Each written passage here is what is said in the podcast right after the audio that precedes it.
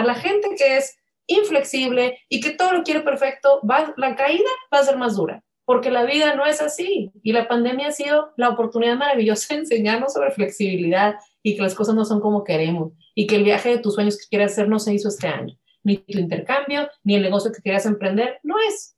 Pero ¿qué sí es lo más importante? La salud, la familia, el amor. Aquí estamos, agárrense todos y sigamos adelante. Bienvenidos al podcast de Protege tu Corazón.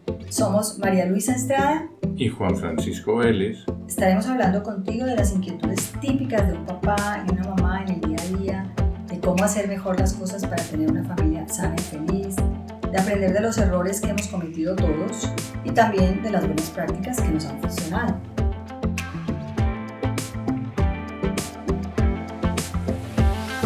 Pues aquí estamos hoy nuevamente hemos invitado a Marisol Flores, que ella es esposa, obviamente, mamá, es consultora de familias, es maestra.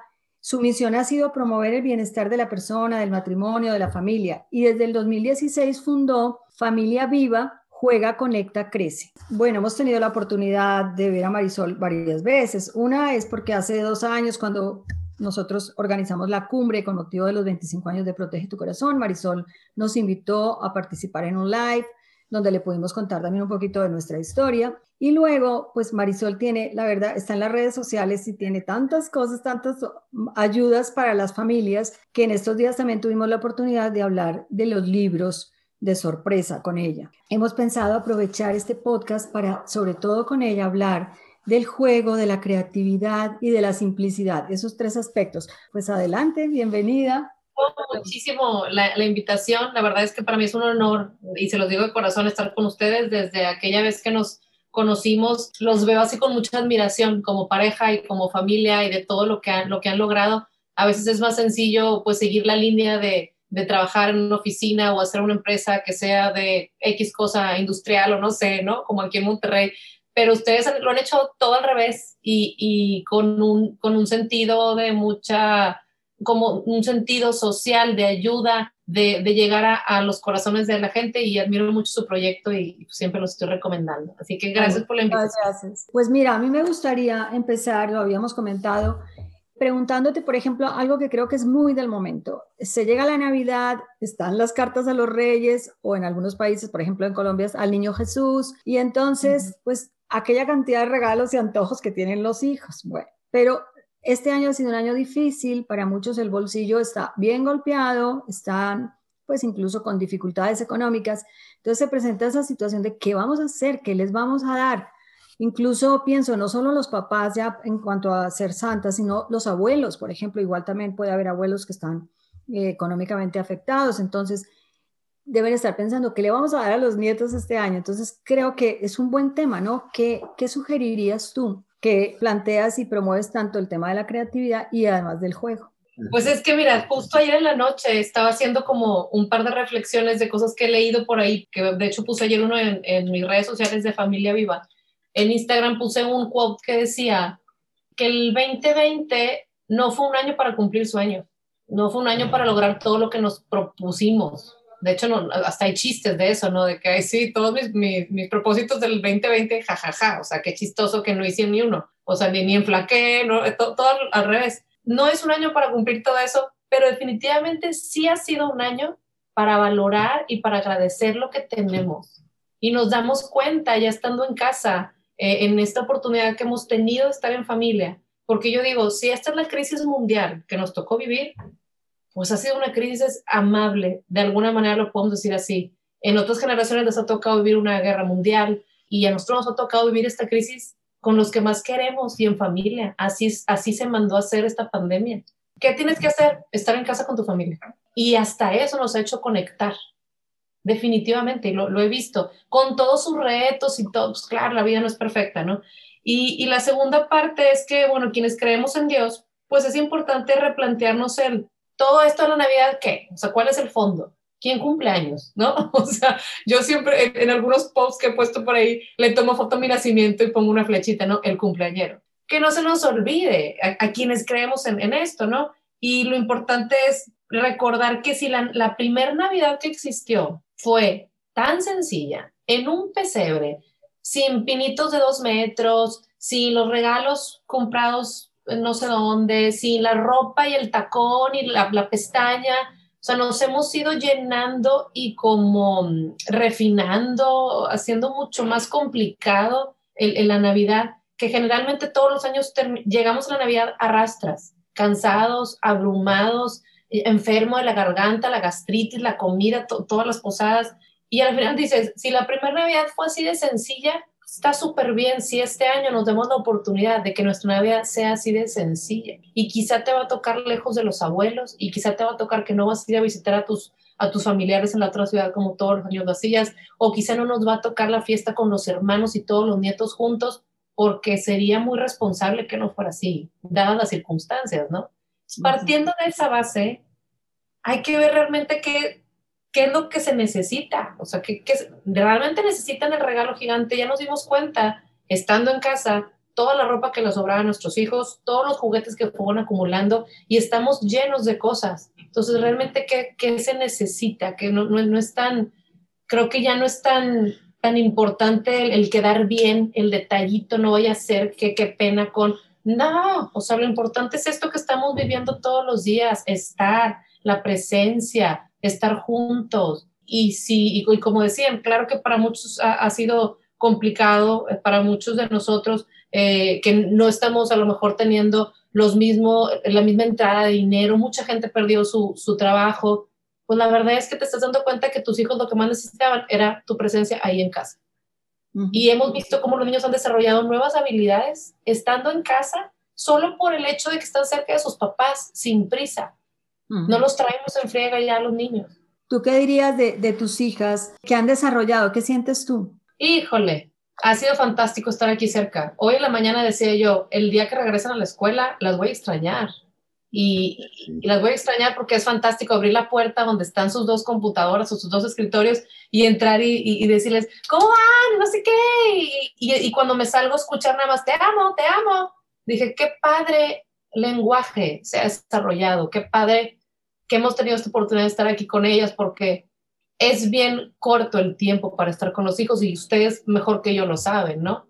Entonces, ¿qué han desarrollado los niños? Yo creo que los niños están mucho mejor emocionalmente. Yo los he visto crecer hasta en, talla, o sea, han crecido, o sea, como si su desarrollo se ha facilitado o han florecido mejor en muchas áreas, inclusive, inclusive en, en la creativa y en la artística, que en nuestro caso lo promovemos mucho, pero ellas han buscado esas, y encontré esto para dibujar y se volvió dibujante una. Y la otra me, puso a buscar papiroflex y se volvió papiroflex. Entonces, ellas mismas han encontrado, como debiera ser, este, no debiera, pero como preferentemente pudiera ser la educación, que los niños a través de sus intereses encuentren lo que les gusta y lo lleven a cabo y lo exploren. Está sucediendo en casa.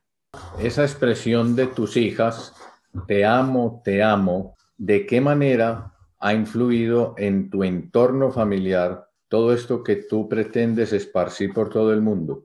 El tema de la simplicidad, para, para, para empezar por ese, a mí me, me llegó hace unos dos, tres años y me llegó con un dolor de espalda muy chistoso, ¿no? Yo andaba prisa, corriendo. Para mí las piñatas era hay que hacer la piñata donde tú te pongas la pestaña y le muestres a las mamis todo lo que tú hiciste, ¿no? O sea, yo hice los, las flores de papel, yo, yo envasé las cositas, yo hice ese tipo de piñatas y me puse mis tacones y me, me fui a peinar al salón y estaba yo en la entrada feliz. Yo no sé si mis hijas querían o no la piñata. Ese tipo de piñatas las queremos nosotras, las mamis. Entonces, eh, realmente se necesitaba, realmente el niño lo quería, estuvo con la gente, conocía a los invitados, a todos los invitados, el niño, y empiezas a hacer tus reflexiones, yo creo que también le da, pero a mí me llegó con un dolor de espalda y me di cuenta que mi cuerpo me estaba gritando que andaba en friega. O sea, Marisol, andas corriendo, quieres hacer todo lo de familia viva, pero también eres fotógrafa, pero también quieres mamá, todo, quieres abarcar todo. Y resulta que sí, traía una hernia en uno de los discos y para mí fue como una llamada a, recordar que, somos vulnerables, que no las podemos todas. Y me encantó el ejercicio, porque en ese momento me llegó un libro que me encanta, que se llama Crianza con Simplicidad, este, y me encanta este autor. Y empecé, fue eso, y empecé como a investigar sobre el tema y dije, no necesitamos tanto, ¿para qué trabajar tanto? O sea, ¿por qué no ajustas algunos gastos y entonces trabajas la mitad? O sea, y empecé a hacer así mis, mis movimientos y uno de los, de los ejercicios que hice fue todo mi closet, lo saqué todo completo. Y mi mamá me decía, ¿por qué, mijita? Tú siempre has sido acumuladora. Por eso, porque hoy voy a cambiar. Entonces, de verdad, saqué un 70% de mi closet. Fue impresionante. Pero esos ejercicios me hicieron cambiar mi manera de consumir, mi manera de comprar, eh, para todos en familia. O sea, fuimos aligerando la carga, eh, el, estar esperando. Pero cuando vivamos en tal lugar, pero cuando compremos tal, ya dejé, de esperar y empecé a disfrutar. Entonces creo que, que eso se empezó a como a permear en la familia y, empezamos a disfrutar más las cosas que ya se tienen, más simple, más, con más propósito. Y, creo que eso nos ayuda mucho en estos tiempos porque te das cuenta que los niños de verdad, de verdad, lo que más necesitan es tu presencia. Y es bien corto el tiempo, porque mañana ni te necesitan. Ese es uno de, las, de los objetivos de educar, de, educar a tus hijos, que no te necesiten, que te vuelvas, que no seas indispensable en su vida. Entonces creo que la simplicidad es, y lo dice este autor, Kim Jong-Payne, que cuando acumulamos, no nada más cosas físicas, como, como este, diría este, la, esta Maricondo, no, dice, acumulamos más cosas, acumulamos preocupaciones, acumulamos agenda llena, la agenda de toda la familia, y en ese acumular se empieza a abrumar todo y, y la ansiedad es muy natural que esté en nuestras vidas y a veces ni nos damos cuenta. No, es que yo haciendo siempre en frega. No, ah, tiene un nombre. No, es que yo me muerdo las uñas así. Es que a mí se me cae el pelo mucho. Es que yo no duermo bien. Es que yo tomo pastillas para dormir. Es que hay un diagnóstico que no está diagnosticado. Y es que mucho de eso viene de lo que se acumula y la manera en la que vivimos y la manera en la que corremos. Y no es justo. Cuando ¿Sí? tú hablabas del tema, recordé que María Luisa me dijo, hay que poner toda la ropa sobre la cama, toda, toda, toda, toda y hay que ir eligiendo lo que se ha usado mucho o lo que se ha dejado de usar por mucho tiempo. Lo que te da alegría. Y, y lo que te da alegría. Bueno, yo soy ingeniero, eh, además pues de, de, otras, de otras profesiones, y el 66% de mi ropa ya nunca volvió al closet.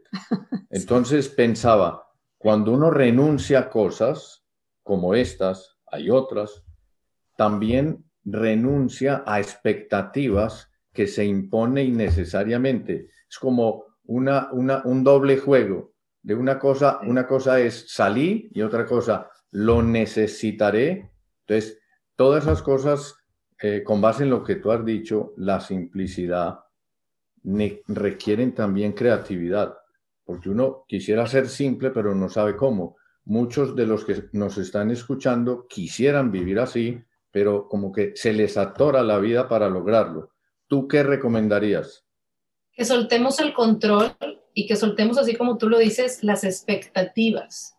Este es el mejor año y la mejor Navidad en la que nadie va a ir a tu casa, no tienes que poner el pino de tres metros, no tienes que ir por todos los adornos nuevos que, que, que combinen con el pantone otoño-invierno que puso de moda no sé qué revista. No es necesario. Si te gusta, y lo disfrutas, qué padre, qué padre, y todos están en, en, en, su derecho de hacerlo. Escuchar también con los que vivimos, pareciera que como mamás, yo es como si yo tengo el control de todo, de la felicidad de todos, de que todos se vean bonitos, de que todos estén combinados y que parezcamos como, como una foto de Instagram. Es mentira. Nos todo lo que veamos en Instagram son las nuevas revistas. Ahora no, no, no le hacemos así a la revista, ahora le hacemos así con el dedo. Todo eso es mentira.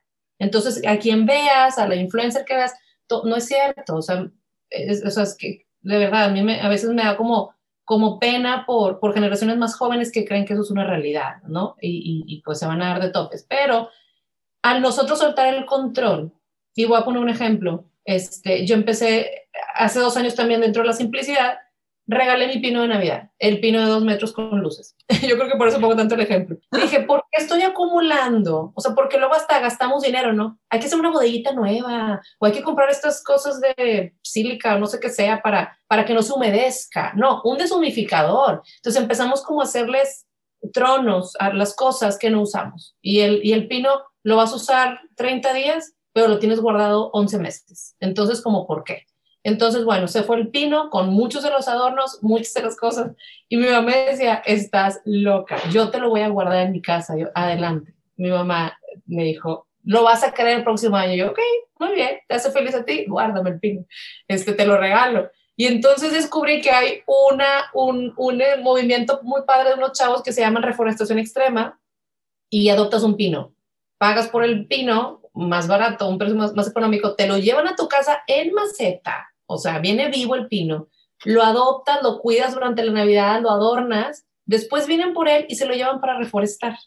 Me encantó la dinámica y, y, el pino no es el pino frondoso de dos metros con luces integradas, pero es un pino vivo. Y yo vi la emoción que les hizo a mis hijas tener un pino, aunque fuera más chiquito, aunque no fuera frondoso, era un pino de verdad. Entonces fue así como mucha emoción. Y este año yo dije, iré por, el, por, por aquel pino que mi mamá me ofreció, que tenía, y me empecé a abrumar nada más pensando en la idea de tengo que ir por él, pero luego que me ayudar a cargarlo, pero luego el polvo, luego hay que armarlo, pero si un foquito no le funciona, y entonces les dije a mis hijas, ¿qué quieren del pinito este año? Ay, otra vez el natural de la vez pasada el que adoptamos. Maravilloso. Entonces la emoción nada más de esperar a que llegara el pino era todos los días. ¿Ya va a llegar el pino? ¿Ya va a llegar el pino? Entonces para mí fue mucho más sencillo, o sea, se, me hizo una idea mucho más sencilla y, y simple volver a hacer el ejercicio del pino adoptado. Llegó el pino sorpresivamente un día, parece que había llegado Santa Claus, llegó de noche, fue el pino. Y mis hijas dijeron, lo que le colguemos, que sean cosas que hagamos nosotros dije, wow, ahí entra la creatividad. Cuando dejamos espacio, tanto en nuestra mente como en nuestra vida, entonces llega la creatividad solita porque estamos dejando espacio para que esto suceda. Y entonces mis hijas dijeron, todo lo que le colguemos lo vamos a hacer nosotros. Padrísimo, ¿qué le quieren colgar? Y entonces llevaban ya semanas haciendo cositas para colgarle al pino. El pino lo pusimos en 15 minutos y fue fantástico. No, no nos despeinamos, no gritamos, no nos pusimos en riesgo al subirnos a la, a la escalera de dos metros. Entonces fue una experiencia linda y simple y creo que tiene todo que ver con la creatividad, porque entonces dejas más espacios para que suceda eso, ¿no?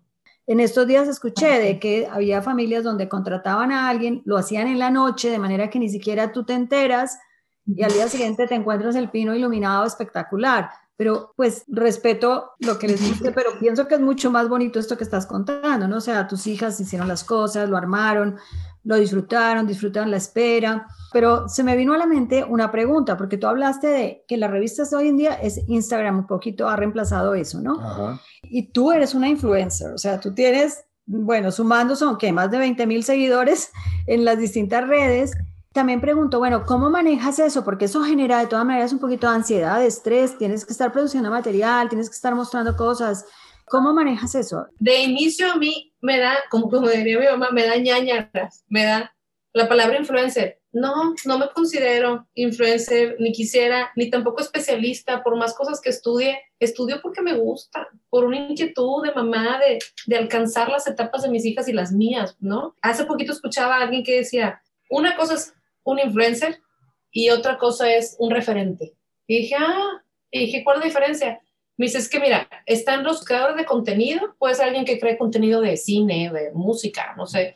Están los influencers que lo que comparten es un estilo de vida, se respeta, casi no sigo a nadie.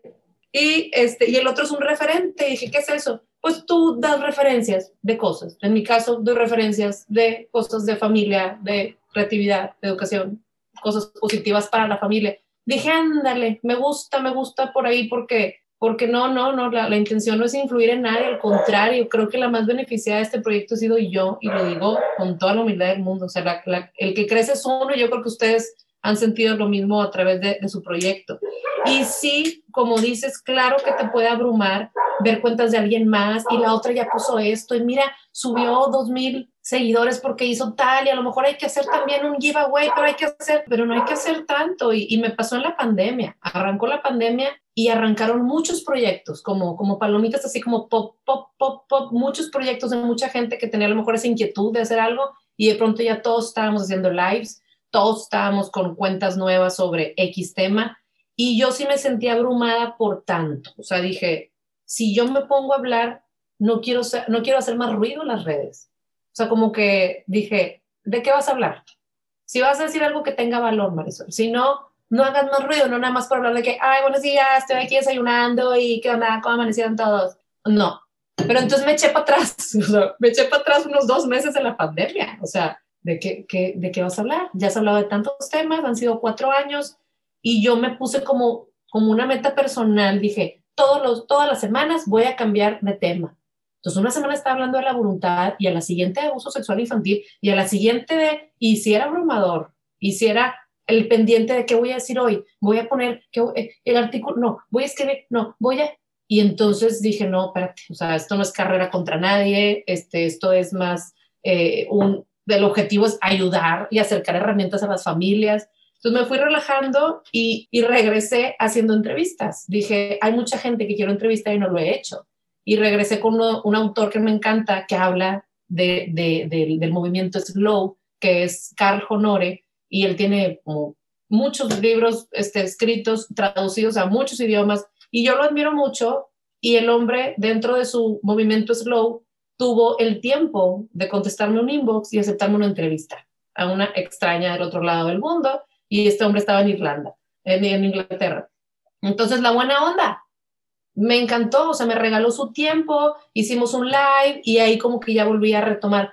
Pero sí es muy normal y qué padre que lo, que lo dices, porque yo mi contenido lo hago yo sola, Luisa, o sea, estos cuatro años los he hecho yo sola y en agosto cumplí cuatro años y ahí fue donde me empecé a replantear cómo quería que siguiera avanzando Familia Viva de una manera más simple, pero también buscando ayuda. Entonces he estado buscando ayuda por todos lados. Este, y, hemos crecido en, en, redes. Spotify lo abrimos, pero con ayuda de alguien. En Amazon subimos un manual de juegos en PDF, pero fue buscar a alguien que ayudara. Y pues esto, esta gente joven, más joven que, yo, que tiene que, lo hace en tres patadas, ¿no? Yo te subo el manual y te lo pongo aquí, yo te hago el Spotify y te lo pongo acá. Entonces, por ahí es que me, me he estado este, buscando manos para no hacerlo todo yo y poder seguir yo generando y creando eh, y no estar como en la talacha, porque si no está cañón. Porque además, fuera de esto, pues soy maestra del TEC y soy mamá y tengo mi negocio de fotografía. Entonces, he, he buscado ayuda sí es normal que nos, que de repente nos, nos agüitemos o, ay, sientas como que a dónde voy, pero yo este proyecto se lo ofrecí a Dios. Entonces, en esa, en, en, ese acuerdo que tengo con él, este, sí le dije, vamos a, a, profesionalizarlo y estamos ahorita, de hecho, con Ana Caballero estoy ahí, me está mentoreando para sacar cursos en línea ahora en el 2021 y que la, que la información que se desea de mucho valor, no nada más generar contenido por generar contenido. Mi comentario es, mm, tú estás descontaminando corazones, porque lo que tú has dicho es, estás apegada o apegado a las cosas, pues sal de, sal de ellas. Eh, de pronto quieres presumir de lo que tienes, pues, a ver, aterriza, sé realista, la vida no va por ahí, etcétera. Entonces, una vida simple en estos momentos de la historia sí requieren mucha creatividad, porque lo que tú has dicho es que eh, tantas cosas que hay, tantas cosas que acumulamos, pues eso no es necesario, hay que sacarlo. Eh, de pronto, tantas cosas que hablamos o tantas cosas de las que presumimos porque sabemos algo, porque tenemos tal proyecto, pues eso contamina el corazón, hay que hacerse más simple y tú estás proponiendo sé feliz con este estilo de vida. Pero eso en estos momentos, no solo por la pandemia, sino por la cultura consumista, es bien difícil de que te lo acepten. ¿Cómo lo consigues tú? Qué, padre lo dices porque me estás enseñando, o sea, me estás enseñando este, con, lo, con lo que dices. ¿eh? Este, quizá tengo muy claro que, que, he tratado de simplificar cosas de consumo en mi casa, este, la manera de consumir, pero ahora que me estás diciendo que, que he tratado también de, pues de, de, ser más simple en la manera en la que llevo la información, tienes toda la razón, ¿eh? me estás ayudando a entender lo que está pasando. ¿Cómo influir? Es que no es mi objetivo. O sea, yo acerco la herramienta, comparto cosas que desde mi inquietud como mamá a mí me llaman la atención. Y decir, oigan, es que encontré este libro que dice esto, como si yo se lo platicara a mis amigas. Pero, pero el objetivo no es influir, porque eso ya es decisión de cada quien. O sea, es como, mira, me encontré esto. Ah, este, mira qué padre el cuento de Olivia, porque lo leí con mis hijas y estaba padre. Ah, qué padre. Entonces, no, no me preocupa que yo influya en los demás porque, porque eso no es mi chamba. O sea, siento como que somos un, somos a veces nada más un puente o un medio para acercar herramientas y quizá algo de lo que dije a alguien le va a hacer clic y a muchos más no. Y, y, al contrario, hablando de otro tema, a lo mejor alguien va a decir, ah, me gustó eso y, y por ahí se van a ir. Entonces, no me preocupa. No, no, no que no me preocupe, sino no, no, es, no es el objetivo de que, oigan, todos a las tres saquen todo su closet. No, no, no, no, no, para nada. Sí, no, porque entonces me volverán una influencer y no quiero ser, no, no, es, no es eso, es, oye, te doy esta referencia, fíjate, me encontré esto, ¿qué dice este estudio? Que si juegas con tus hijos desde tal edad, se hacen muchas más conexiones neuronales. Yo no voy a influir, pero es una realidad. Y fíjate que si vives más simple, dice este otro autor que le ha quitado a muchos niños el déficit de atención por hiperactividad, yendo a las casas y ayudándoles a simplificar mucho más sus hogares. Puede ser que no necesites medicar a tu hijo, que a lo mejor necesites empezar por, por simplificar las cosas en tu casa, ¿no? Bueno, y ahí surge el tema del juego. Qué bueno hablar un poquito más de eso, del tema de las conexiones neuronales, de, de, cómo influye en el desarrollo del cerebro del niño el juego. Buenísimo si nos dices algo de eso. Me pasó en el tema del juego yo soy fotógrafa también y, mi esposo y yo nos conocimos cantando, entonces nuestra vida y nuestro matrimonio y la vida aquí familiar es muy lúdica y muy creativa y, y, si conocen a mi esposo es el doble que yo, o sea, a lo mejor de repente yo soy aquí la que quiero poner orden, pero aquí es un juego todo el día, claro, con sus límites sanos y responsabilidades y todo. Pero yo esto lo descubro cuando mis hijas estaban muy chiquitas, entré a la maestría de, de Ciencias de la Familia y ahí me dijeron, tienes que hablar de un tema al final de la maestría. Yo iba a la mitad y, y me daba cuenta que como en los playdates, yo siempre iba, iba con, o sea, con mis amigas, llevaba a mis hijas y yo, oigan, es que traje unas, no sé, este, cartulinas gigantes y luego para que el niño vaya, y luego me traje unos para que la actividad, como si yo trajera una maestra de kinder frustrada dentro de mí. Y mis amigas me decían, ay, qué padre, porque tú siempre los entretienes. Y yo decía, ¿no lo hacen esto en su casa todos los papás del mundo? No, Marisol. Yo, pero es súper divertida, o sea, ¿por qué no la piñata mejor la hacemos nosotros? O sea, y entonces el, hacemos este, este, el resistor, ¿no? Hecho ahí con agua y con, ¿cómo se llama? Engrudo. Este, y me decían, no. Y yo, ¿pero a poco ustedes no hacen? No. Pero la espuma con colorante y en la pared de la regadera que el niño, no. Y yo decía, esto, entonces esto lo hago yo y muchas mamás, pero muchas otras no. Y yo decía, pero es que nosotros es el pan de cada día, o sea, es tener aquí una mercería en mi casa. O sea, yo me decía, mamá, necesito este, materiales para manualidades. Y yo, sí, dígame, ¿qué le, qué le ofrezco? O sea, pásele, yo aquí tengo pompones de todos colores, ¿no?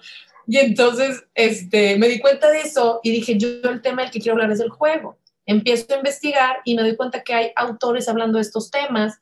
Y dije yo, ah, esto es muy importante. Hablaba Platón de este tema. Platón decía que pues aprender más de una persona en, en, una, jugando que, que, muchos años de plática. Eh, y hay muchos autores que, que, hablan de esto, que es algo natural en los seres humanos, por naturaleza somos lúdicos, los animales juegan, nosotros jugamos, y es la manera en la que el niño aprende, y es la manera en la que podemos conectar con ellos. Entonces el niño cuando juega no está perdiendo el tiempo, está aprendiendo. Y esto de las conexiones neuronales es impresionante. Lo hicieron con unos ratones, pusieron ratones en dos cajas en esta caja había como, un ambiente de juego y laberintos y todo esto, y en el otro nada, o sea, los ratones estaban ahí aburridos. Y entonces, después de que los dejan ahí haciendo lo que tenía que hacer cada grupo de ratones, revisan antes y después el número de conexiones neuronales que hicieron, y por supuesto que los que estaban jugando hicieron miles de conexiones más. Entonces, dicen es que pasa lo mismo con los, con los, con los adultos, con, los, con los humanos, y, y, el tiempo en que más conexiones se hacen es en la, en la primera infancia. Entonces es el momento en el que yo prefiero que alguien me cuide al niño, donde lo pongo para yo poder seguir acá. Sí, ajá, déjalo ahí tantito, a ver, el biberón, ya hay hasta biberones que solitos, ¿no? Se dan solos y el niño ahí está. Entonces, ah, fue como me dieron ganas de gritar de que, oigan, es súper importante el juego y es súper divertido. O sea, vas a disfrutar mucho más ser mamá o papá y estar jugando con ellos. Y hay muchos que dicen, es que no se me da, no disfruto el juego. Bueno, pues ya, ya entrarán ahí otros temas de un niño interior, a lo mejor que, que viene ya lastimado, otros temas, ¿no?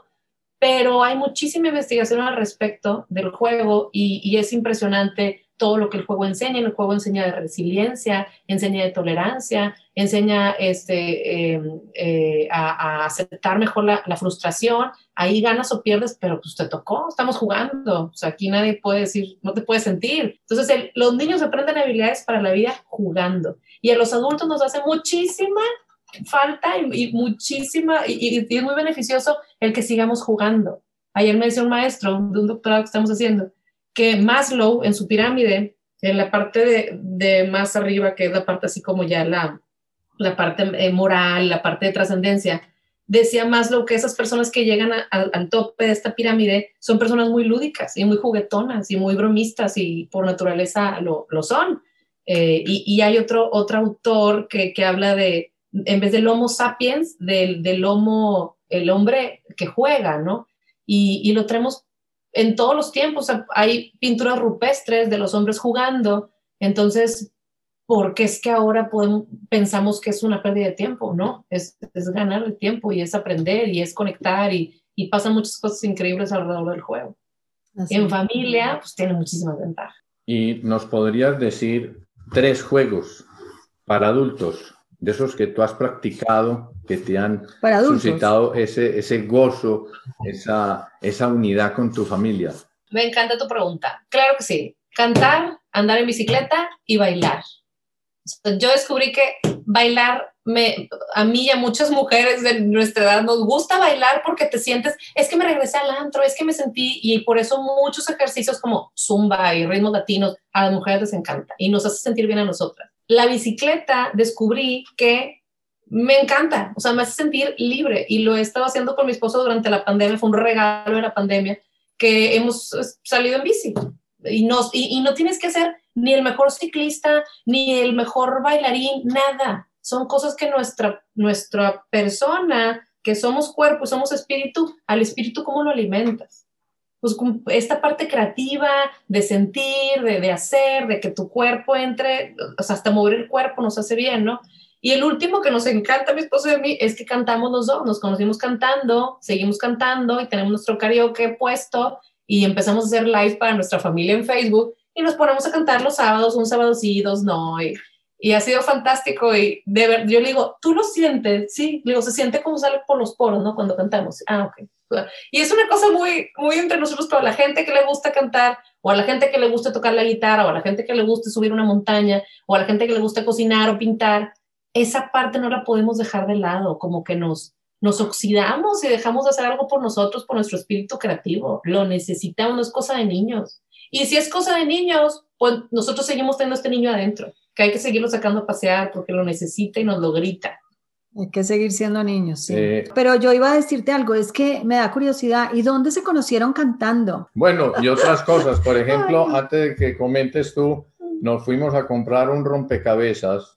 Lo que nos sucedió es que lo disfrutamos nos pasábamos de las 2 o 3 de la mañana, cuando ya estábamos que no veíamos y había que irse a dormir, pero al día siguiente era continuar con el rompecabezas y después coronar la última ficha. Eso fue algo, una dicha, una gloria, un júbilo. Entiendo que lo que tú planteas es que a través del juego se, se unen corazones, se vinculan las almas, es un propósito común. A veces no se consigue el propósito, pero durante el, periodo del proceso, esa unidad y dicha interiores, pues no se reemplazan con nada.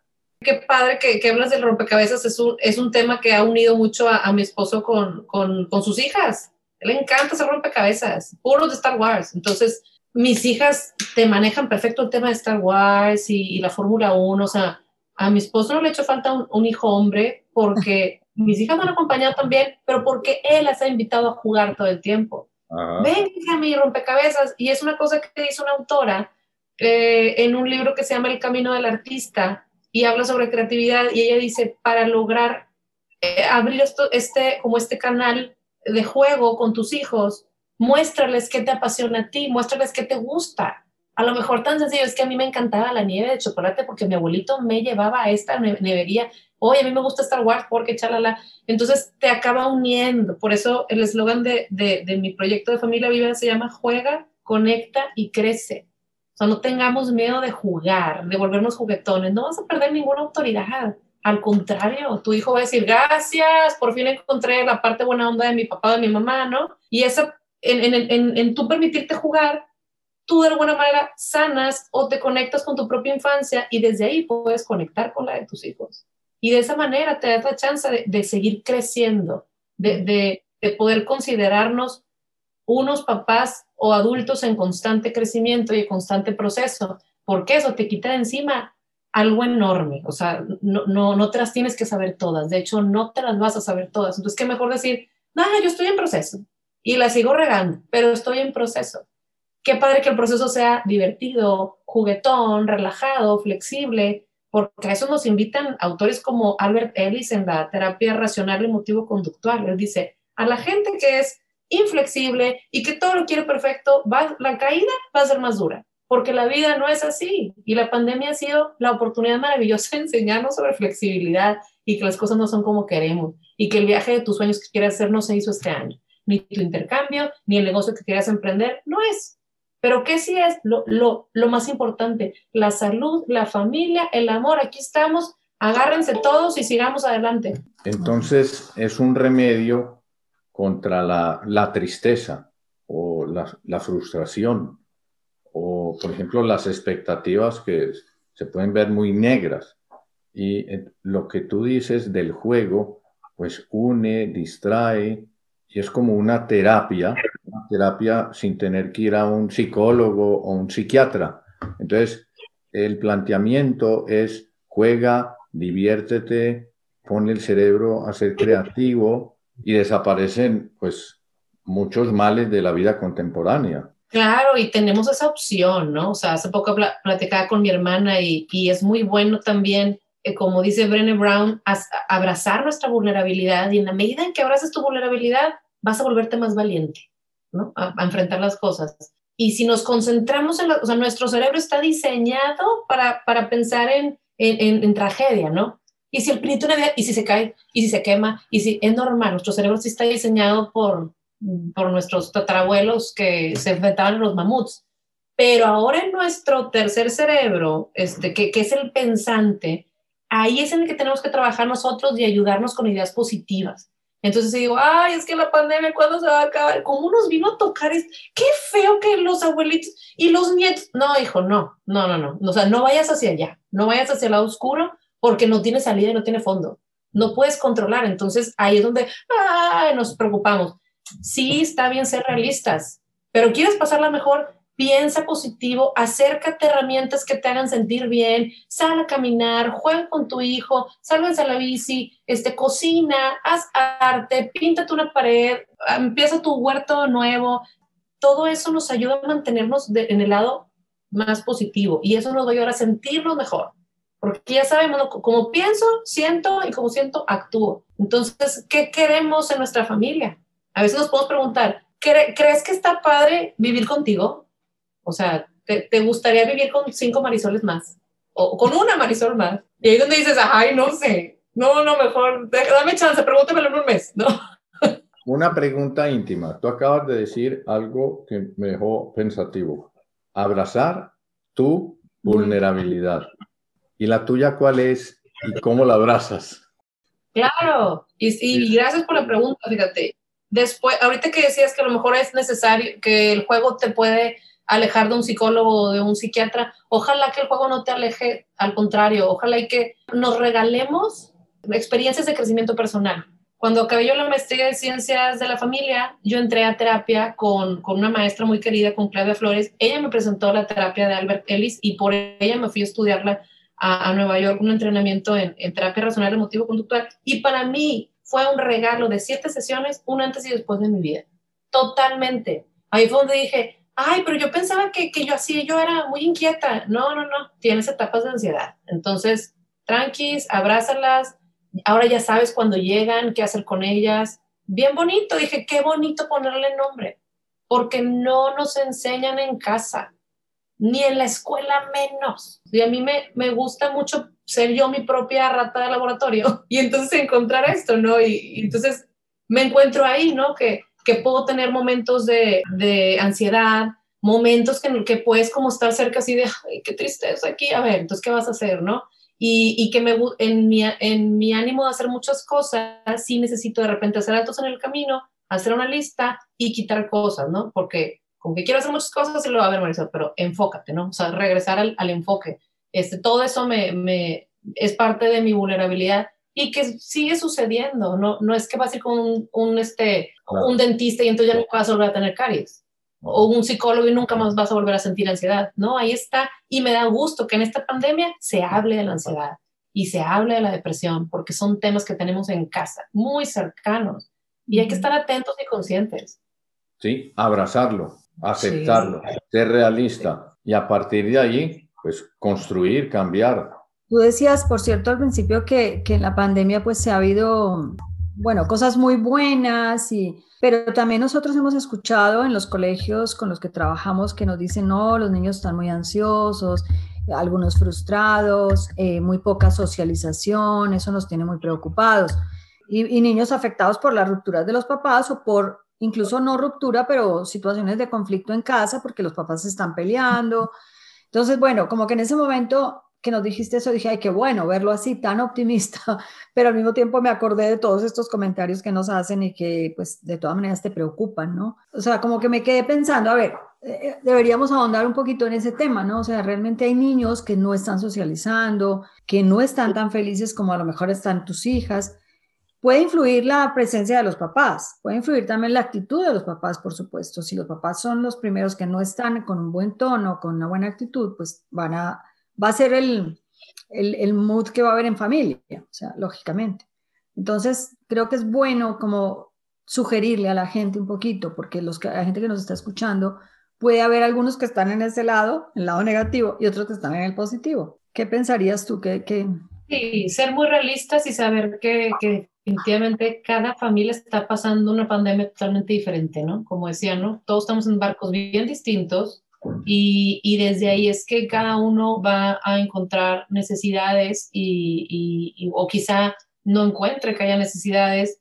Y definitivamente una amiga psicóloga me decía, es que esto va a dejar mucha, decíamos, eh, ¿qué está pasando con aquellos niños que iban a terapia diario por, por X, por a lo mejor por terapia de lenguaje o por terapia de esto del otro? Y decía, deja tú eso, Marisol, ¿qué va a pasar con, lo, con los nuevos diagnósticos que todavía no, no, son, no, no, se han diagnosticado eh, post pandemia o durante la pandemia. O sea, va a haber muchos niños que están eh, teniendo eh, N tipos de, de, de, diagnósticos en casa que a lo mejor no se les está todavía identificando, pero me dice, va a haber mucha chamba y, está surgiendo mucha chamba. Y sí, sí, sí, definitivamente que, que, a lo mejor yo estoy hablando de, de, esta parte que me ha tocado a mí vivir, este, que ha sido afortunada, pero no ha sido lo mismo para todos. Y, lo importante aquí sería, pues, que, cada quien en su sabiduría de mamá o de papá, que no necesita ser especialista en nada, ya tu misma sabiduría te hace saber si hay alguna necesidad especial en uno de tus hijos, si, tú mismo te estás sintiendo agobiado, abrumado. Y yo la invitación que hago es pidan ayuda, pidan ayuda porque no, saben lo, rápido y lo fácil que puede ser que alguien te apoye, porque es, es como una imagen que veo yo que era, está una persona de perfil y el terapeuta enfrente, y la persona, el paciente, tiene como una maraña de, imagínate, como, como de estambre en la cabeza, y se ve cómo va pasando con el terapeuta, y el terapeuta como que le está, le ayuda a que el hilo vaya saliendo de una manera mucho más dócil, mucho más acomodada, o sea, te ayuda a acomodar las ideas. Entonces, yo recomendaría acercarnos a, a un terapeuta, a alguien con quien puedas hablar de esto. Y tengo ejemplos cercanos de amigas. Yo misma estuve en terapia durante la pandemia.